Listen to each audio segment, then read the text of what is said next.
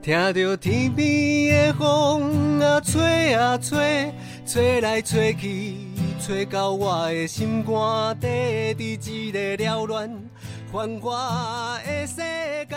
好佳哉有你陪我走一逝。大家好，我是一起到老的主持人小鱼，很开心又在节目上跟大家见面了。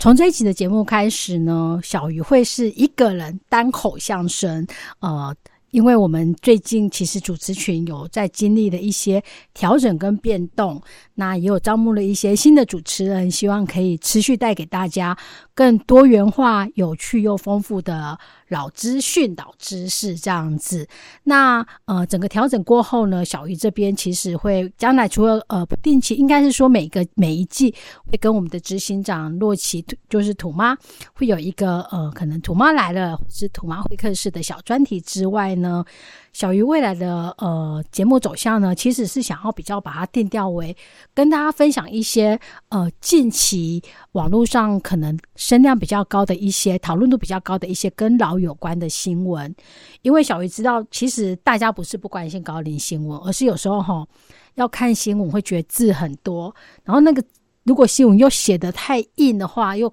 更是看不下去。但是呢，如果边做事情啊，边开车的时候，在听听 podcast 的时候呢，或许可以透过小鱼的 podcast 分享，可以听听一些呃跟高龄有关的新闻，相信对大家也都可以有不错的帮助。这样子，所以未来的话，小鱼的这个单口相声就是会以跟大家分享新闻，然后一个比较小而巧、小而精致的那个节目走向来跟大家见面。好。那今天的第一集呢，小鱼也分享，想要来跟大家分享一则，呃，其实它不能够完全说是新闻，它其实是一个那个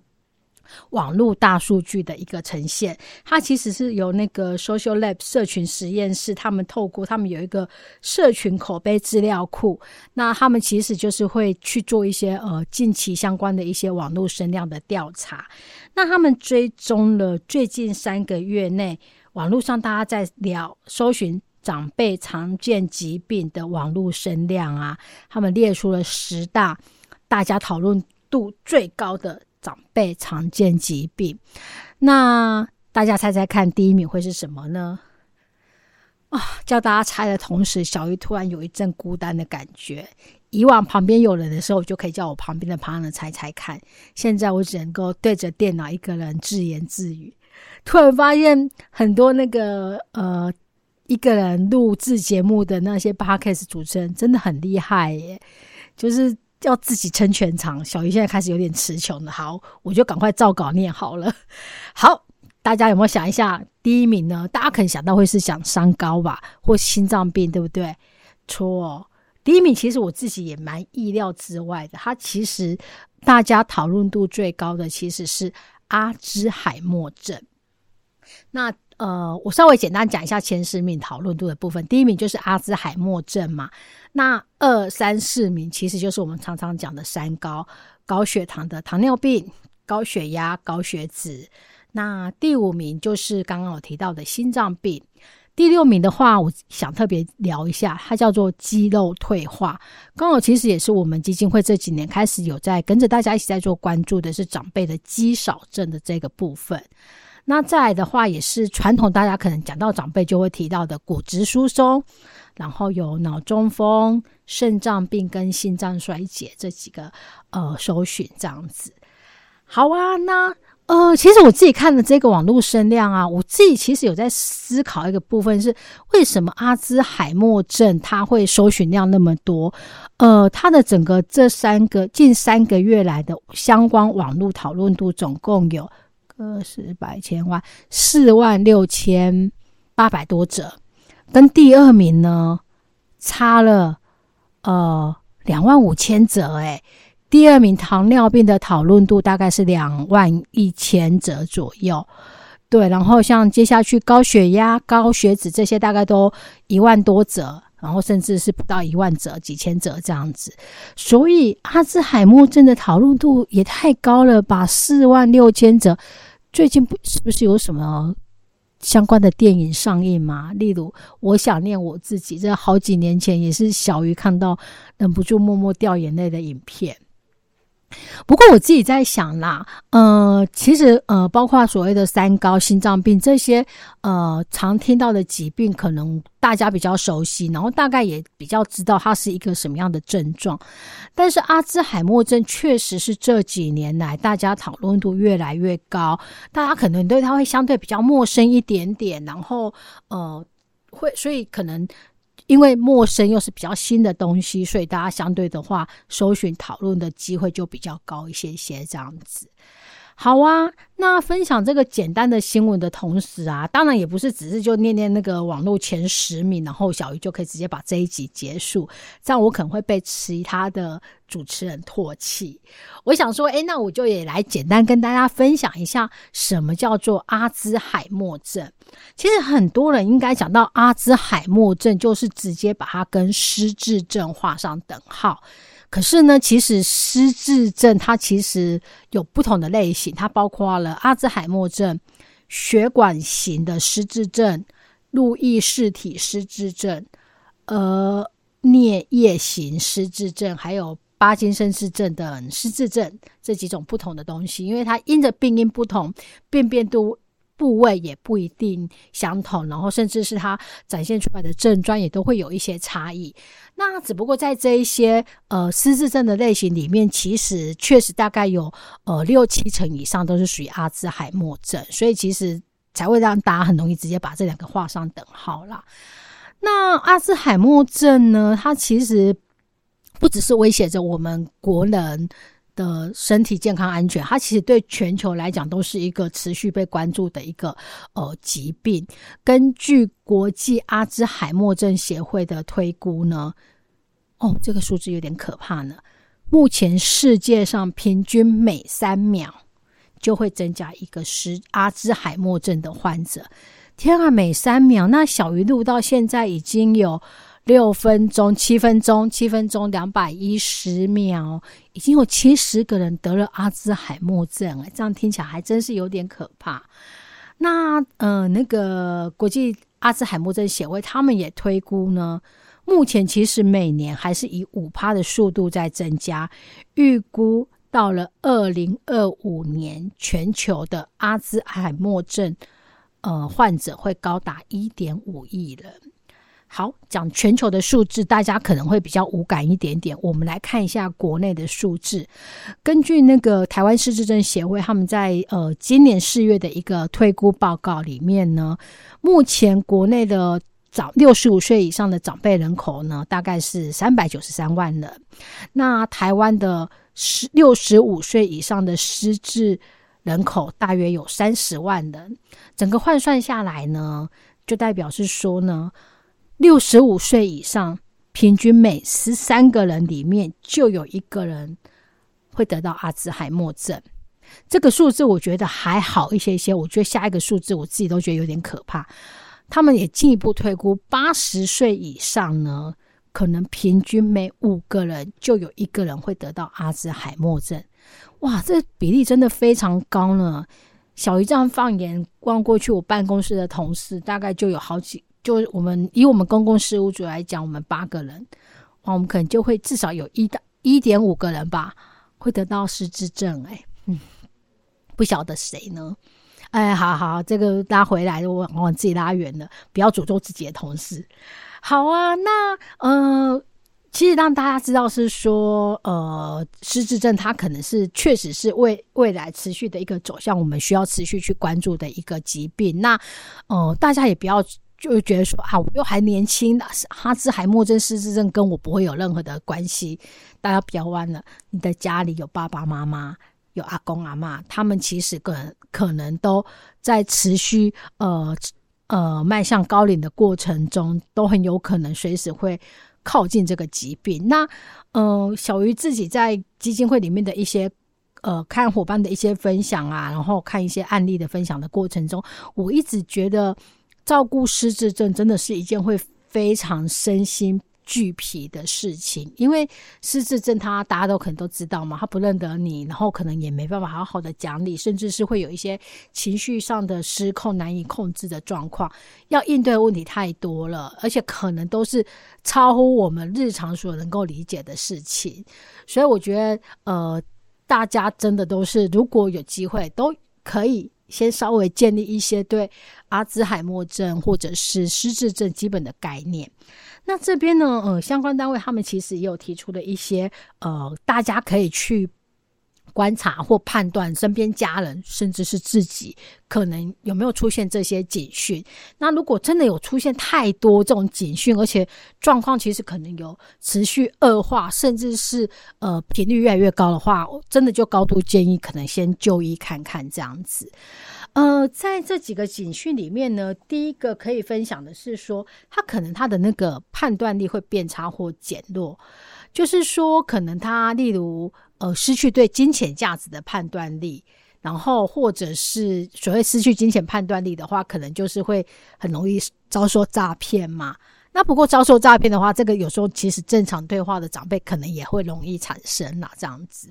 那另外有一个部分是因为刚刚讲到他们判断力会变差或减减弱，他们可能也会减少去注意到自己身上要随时去清洁这件事情，这样子。那再来还有是说。他会突然退出工作或是社交活动，他开始不再保有嗜好，然后呃想办法把自己隔绝起来这样子。那但是有时候其实一般的退化，这因为呃在这个呃警讯里面，他其实也会去提醒大家是说，呃有些是警讯，但是有些他可能是正常的退化。所以呢，其实有时候我们一般年纪生长，其实也会是对于呃工作啊、家庭、社交上的一些义务会感到厌倦，厌倦跟突然就完全不再参加，这有时候两者之间可能还是要稍微去呃仔细的判断一下这样子。那再来可能最为人熟知的就是情绪和个性的改变，尤其他们会变得困惑，然后容易怀疑、忧郁、害怕。或是焦虑，只要离开他们自己认定的舒适圈外啊，他们可能就很容易变得心烦意乱这样子。那此外呢，呃，他们针对事情或者是解决问题的时候，也会开始出现了一些困难，尤其是他们无法专心在处理一件可能需要比较复杂一点点的那个计划或工作上面。但是更容易、更值得注意的是。他们需要更多的时间来处理以前他们曾经很熟悉的事情。那再来的部分的话，还有一个是呃，那个引起大家最容易看到的，呃，应该是最容易开始去。注意到长辈是不是有失智症，就是说觉得容易变得忘东忘西。但是啊，其实不要说老，不要说失智症患者，不要说老年人，其实像我们现在可能工作一忙，很多那个像小鱼这样的工上班族，也都经常很容易忘东忘西。所以呢，容易忘记东西，不代表你就有失智症了，还是要看他的整体状态。例如呢，他。刚获得的资讯马上就忘记，而且需要同样的事情需要不断、不断、不断的再重复这样子，然后或者是会依赖别人帮他从事有些事情，他以前可以自己做，但现在他已经没办法自己做，他突然忘记怎么做了，那这些可能就都会是一个比较需要注意的警讯。再有一个部分是我也是前一阵才透过通伙伴的分享知道，是说有时候他们对于视觉影像和空间关系也会变得很敏感或困惑。例如说，他们从一面镜子前面走过，突然以为哎，屋子里怎么多了一个人？他们无法理解镜子里面那个其实是自己，他们会以为是多了一个人。就是他的视觉上面、空间感上面会开始出现有一些困惑的状态，这样子。那再的话，他们当然他们也可能会忘记日期啊，忘记季节和时间的关联性啊。例如现在可能很冷，他们呃，例如现在可能是春天，但他觉得现在应该要穿的很多之类的，或者是他们忘记自己今天到底在哪里，或者是他现在为什么会在这里之类的。那再来有一个状况是，他们说话和写作的时候也会出现一些新的困难，尤其可能要加入对话的时候，他们可能讲到一半会突然停顿下来，不知道该怎么继续下去，或者是就不断的重复自己讲过的话，因为他们可能会突然忘记该怎么样正确的去讲这件事情。那再来有一个部分，我觉得也还蛮有趣，大家可以观察一下，是东西放错地方，而且失去。回头寻找和重新制作的能力。这里讲的，它有一个很小小的分辨方式是：好，假设我们现在不小心，因为我相信很多人可能都经常不小心，可能把我的眼镜、把我的遥控器、我的皮包、我的手机随手放在某个地方了。那我们可能会努力的去回想：哦，我刚刚去过哪里？我刚刚走过哪里？我可能会依循着这些我刚走过的地方去重新找一次。那但是可能。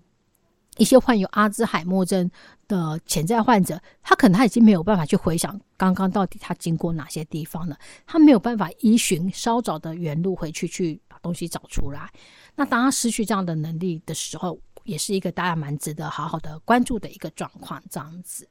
好啊，那这几个其实就是说，诶，大家可以去多关注了。那当然，呃，刚刚小鱼其实是比较稍微简单的分享了一下。那呃，就像我前面其实讲的，失智症它还是会有因着不同的症状，它会有一些很不同明显的。症兆，就例如说，可能阿兹海默症，然后失血管型失智症这一些，它都会有不同的表现。那这些的话，我在想，因为它比较涉及比较专业的东西，小鱼很怕我那个呃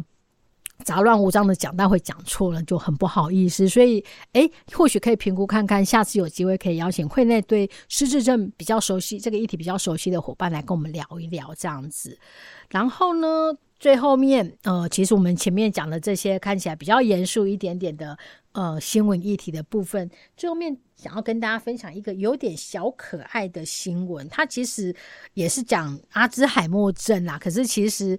呃，应该是说我刚刚有提到嘛，我觉得，呃，要照顾阿兹海默症，或者是我们就通称把它叫失智症好了。要照顾失智症的家人，他其实真的是会很需要付出更多的爱与耐心来长久的陪伴，因为其实失智症它。主要是脑部的一些病变退化嘛，那呃，他可能脑袋不灵光了，可是他身体还是很勇敢，他可能还是会很爬爬照，但是你又不能把他绑起来。我相信大家对于一定都看过类似这样的社会案例，就是可能失智症的老人家。家人为了怕他乱走，就把他直接绑起来之类的，这都让人家很觉得很悲伤这样子。那但是呢，最近呃，在网络上我们有看到一个呃短片，那它其实是来自那个泰国的一个那个抖音的短片。那主角里面，他其实主角很可爱，他其实就是一个奶奶坐在一个很像那个。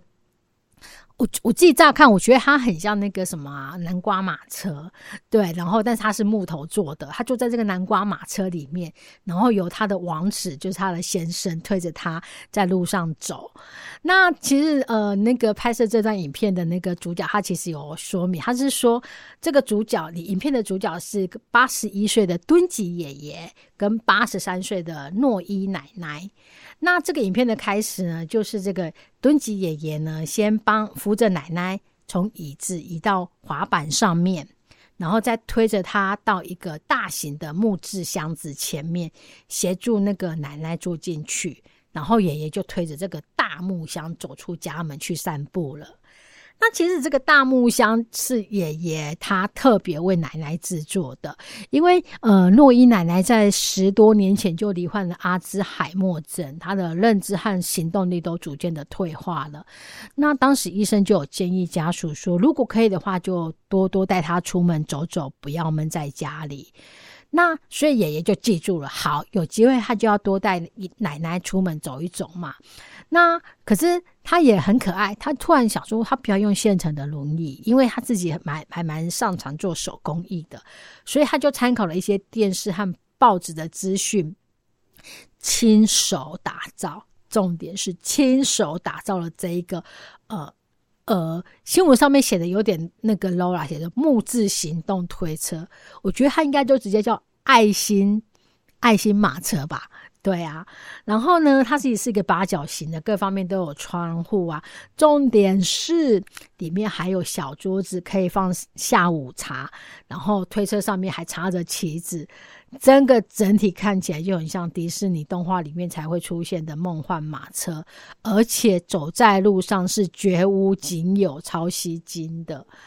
那敦吉爷爷后来受访的时候，他有表示啊，他每天都会带着妻子坐进这辆那个。人工手推马车，然后推着妻子出门买饭、散步，有时候兴致来了，还会一起去吃、去野餐、去吃下午茶。然后他也说啊，不管累不累啊，都想要带着奶奶可以持续的出门走一走。哇，看到这个新闻，我觉得大家应该真的很羡慕吧。就是嫁对人了，因为你看，刚刚提到奶奶其实已经八十三岁，爷爷也八十一岁了。那小鱼这边的另外一个心中 OS 是：哇，八十一岁的爷爷还有这样的体力，他不但可以整个打造一座马车，而且呢，还可以每天推着他那个去。外面走一走，哎，因为呃，我小有看到那个照片，或许我可以把那个照片也放在我们到时候简介的资讯栏里面。那个马车看起来非常的笨重，而且爷爷是手推，他不是什么挂在机车上面或脚踏车上面这样走，他真的是手推，对啊，我觉得真的是非常的了不起。好啊，那呃，毕竟呢。今天是小鱼的第一次分享，如果分享的不好，也请大家多多指教，或者是诶有想要比较听哪一方面的新闻资讯、新闻消息，也可以留言跟我说。那毕竟一个人讲，一直听我的声音，我怕大家也会腻，所以节目呢就会跟以往相比就会缩短很多。那现在呢就直接进到我们节目的尾声了。那接下来呢，我们后续。也是有两组新的主持人，然后请大家拭目以待，也希望大家可以持续的支持我们，一起到老哦！下次见哦，拜拜。